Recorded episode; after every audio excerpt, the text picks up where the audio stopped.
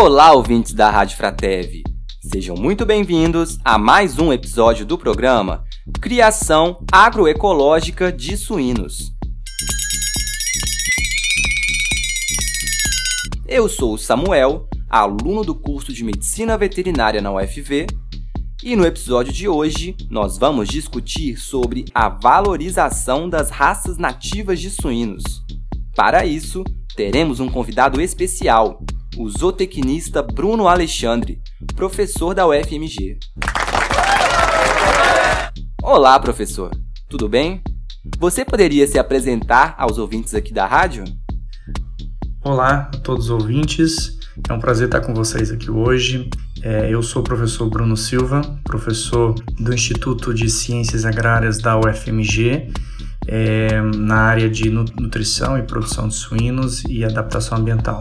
Sou chefe do setor de suinocultura da universidade e também sou coordenador do Núcleo de Estudos em Produção de Suínos, o NEPSUI. Então vamos ao tema do programa de hoje.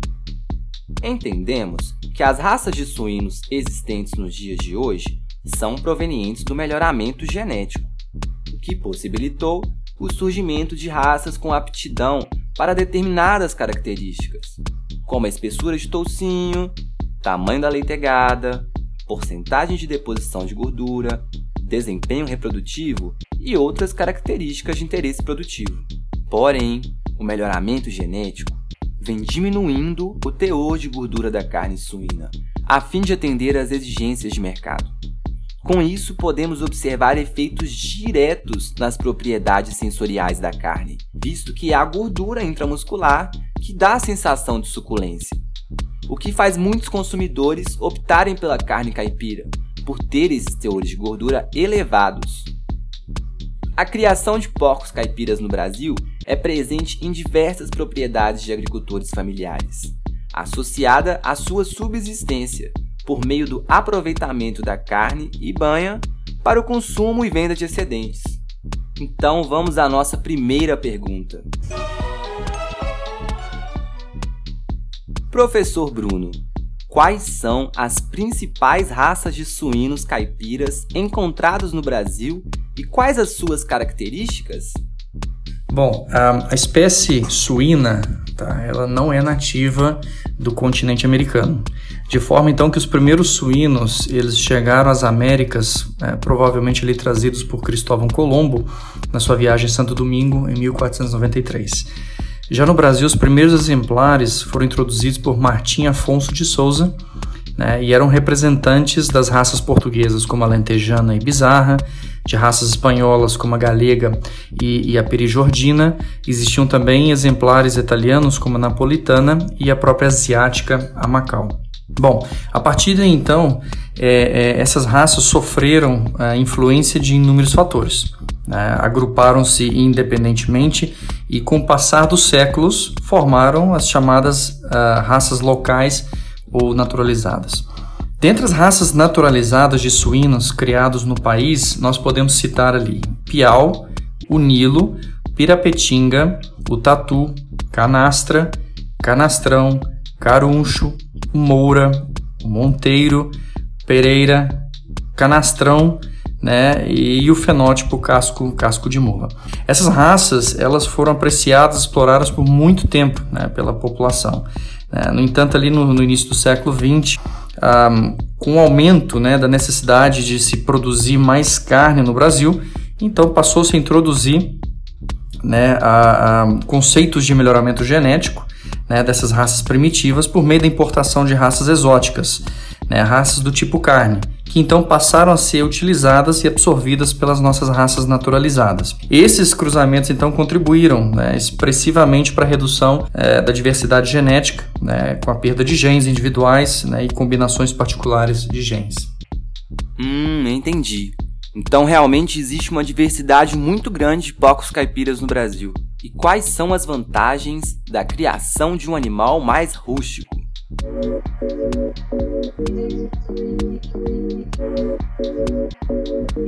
you. Bom, de uma forma geral, os suínos nativos, né, os naturalizados, é, eles, eles têm um potencial genético mais limitado, né, comparado, por exemplo, a raças, a raças melhoradas. Entretanto, né, num contexto de produção orgânica, né, de produção extensiva, as raças naturalizadas elas são vistas como talvez as raças mais adaptadas ideais para esse tipo de condição. Primeiro por serem mais rústicas, Segundo, por serem menos exigentes em relação ao manejo e alimentação. Também por agregarem algumas características diferenciadas, né, principalmente ah, quanto à qualidade da carne e seus derivados. Em regiões que, por exemplo, possuem condições climáticas severas para a criação de suínos, né, essas raças nativas elas possuem um melhor desempenho que as raças importadas, por exemplo, principalmente quando criadas né, de forma extensiva uma, alimentação mais desafiadora né, e também sob condições higiênico-sanitárias mínimas. Então, as raças nativas são fontes né, de genes capazes de melhorar a resistência né, de, de raças exóticas, pois a gente deve considerar que quanto mais produtiva a raça é, é, menor vai ser a robustez, né, a tolerância desse, dessa raça a desafios, mais exigente ela vai ser do ponto de vista sanitário, né, mais exigente do ponto de vista nutricional e de instalações. Então, portanto, é, torna-se interessante o uso de raças mais robustas, mais rústicas ou naturalizadas, né, principalmente pela sua grande capacidade de adaptação né, a condições mais extremas né, de, de produção. Devemos levar em consideração que atualmente o modelo suinícola é altamente tecnificado e demanda de mão de obra qualificada, além de gastos com insumos externos. Sabendo disso, é possível que um agricultor inicie uma criação de porco caipira sem a necessidade de grandes investimentos e que seja economicamente viável?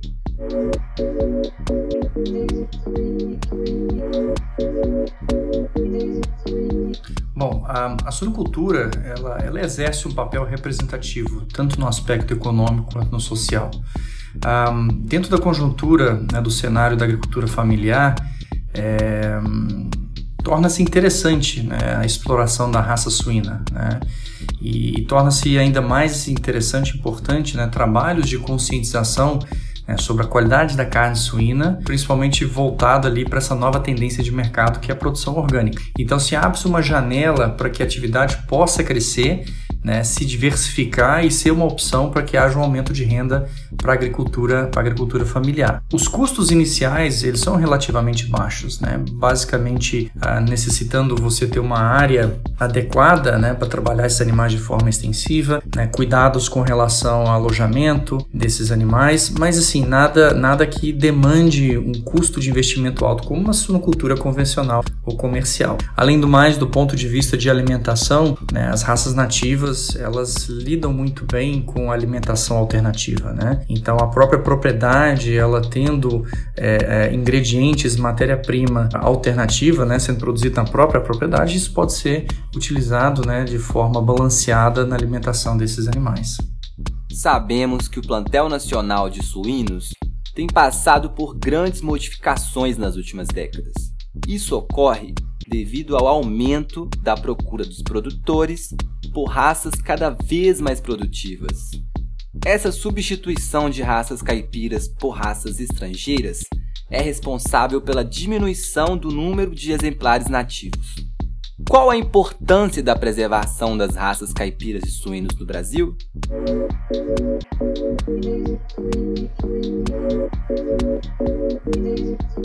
Bom, como mencionado anteriormente, né, a busca por uma maior produtividade, por maior eficiência e volume de produção, né, obviamente foi, fez com que houvesse uma substituição né, das raças naturalizadas né, por raças mais especializadas. Obviamente que isso então impactou do ponto de vista de conservação né, das raças, disponibilização de indivíduos para conservação né, ou para iniciar programas de conservação dessas raças. Então, assim, considerando o, o valor histórico, cultural e econômico das raças naturalizadas, cuja real importância para a sustentabilidade da suinocultura extensiva brasileira ainda não foi suficientemente avaliada, a diversidade genética ela é um critério essencial para determinar prioridades em um programa de conservação. Então é extremamente importante que a gente mantenha uma diversidade genética da espécie para que então a gente consiga uh, antever, né, ou para que a gente consiga se precaver, vamos dizer assim, de imprevistos dentro de um processo de desenvolvimento e mantença de uma espécie naturalizada. Professor, o senhor, juntamente com o Núcleo de Estudos em Produção de Suínos da UFMG, o NEPSUI, desenvolveram uma raça híbrida de Piau com Duroc, o porco do cerrado. Quais as principais características dessa nova raça?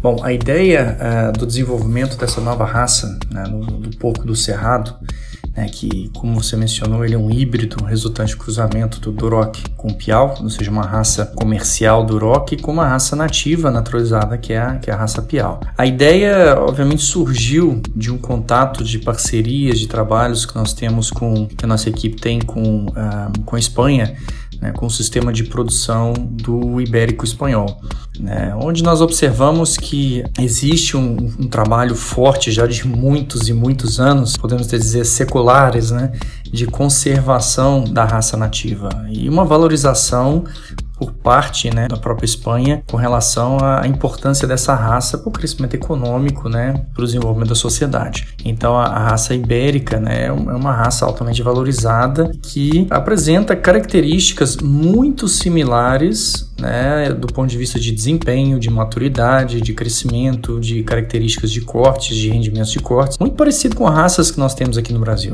Afinal, as nossas raças, né, elas descendem das raças europeias, né? Então, o que acontece? Seguindo um pouco a linha do que é feito na Espanha, né, cerca de 75% de toda a carne, é, vamos, vamos botar carne de animal naturalizado ou, ou, carne proveniente de animais rústicos na Espanha, é, é proveniente de um cruzamento do rock com o porco ibérico, né? porque ao longo dos últimos anos se descobriu que esse cruzamento né, ele permitia manter as características clássicas do porco rústico né, e associar ainda é, ganhos adicionais né, provenientes né, da raça comercial do rock, que inclui ali mais marmoreio, então seja infiltração, é, uma velocidade de crescimento mais alta, né, uma maior taxa de sobrevivência dos leitões, enfim, né, várias características que viabilizassem então né, esse, esse cruzamento. Então nós decidimos uh, nessa mesma linha de trabalho uh, desenvolver algo parecido aqui né, no Brasil, com o mesmo objetivo, com o mesmo foco. Então nós uh, procuramos uma raça nativa estabilizada, uma raça naturalizada estabilizada, uh, em que a gente pudesse de fato confiar naquele material genético, né, e que é o caso da raça Piau, que é uma das poucas raças estabilizadas no país em que você tem núcleos de produção, poucos, mas você tem núcleos de produção, um deles é, até na própria UFV, na Universidade Federal de Viçosa, é, de onde nós adquirimos nossos primeiros exemplares. Posteriormente, então, nós cruzamos né, as nossas fêmeas, as fêmeas Piaus, com o Duroc e nós produzimos né, o chamado porco do cerrado. Porco do cerrado, justamente porque o campus do Instituto de Ciências Agrárias, o FMG, encontra-se num contexto de cerrado, então a gente optou, né, norte de Minas, a gente optou por, por, dar o nome de porco do cerrado. E assim, o animal fez jus ao nome, né, se adaptou muito bem às características climáticas da região e o animal se, se desenvolveu, se adaptou muito bem de forma que eh, os primeiros estudos que nós realizamos com os primeiros exemplares, os rendimentos, cortes, todas as características dos animais bateram né, muito, muito, muito próximo, né, eh, em várias características, até igual ao ibérico espanhol cruzado com Duroc. Então nós chegamos à conclusão que, olha, nós temos um animal ah, com, com grande potencial a ser explorado, adaptado às nossas condições né, climáticas né, e que apresenta características né, de um animal robusto, né? Enfim, né, você acaba tendo um animal de grande viabilidade econômica né, dentro da pequena propriedade. O programa de hoje foi muito bacana, hein, pessoal? Gostaria de parabenizar o nosso convidado por ter nos passado um pouquinho de seu conhecimento sobre as raças nacionais de suínos. Ah, e não se esquece, segue a gente lá no Instagram, GapaUFV. E em caso de dúvidas ou sugestões, também temos o nosso e-mail animais.agroecologia.ufv.br. E assim encerramos o programa de hoje. Vejo vocês na semana que vem. Até mais!